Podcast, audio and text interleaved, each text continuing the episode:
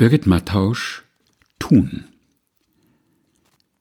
Etwas tun, was sehr viel Zeit braucht.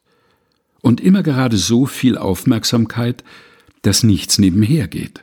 Etwa weiße Bohnen kochen, Knoblauchöl herstellen, hingerissen sein, einen Gedanken fassen, schreiben.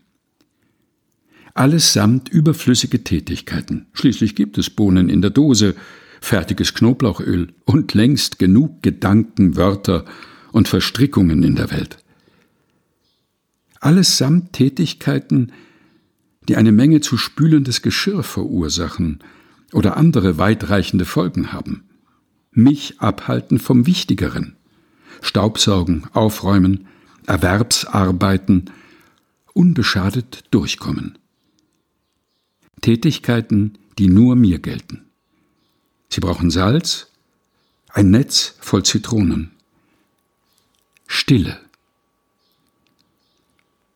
Birgit Mattausch Tun. Gelesen von Helga Heinold.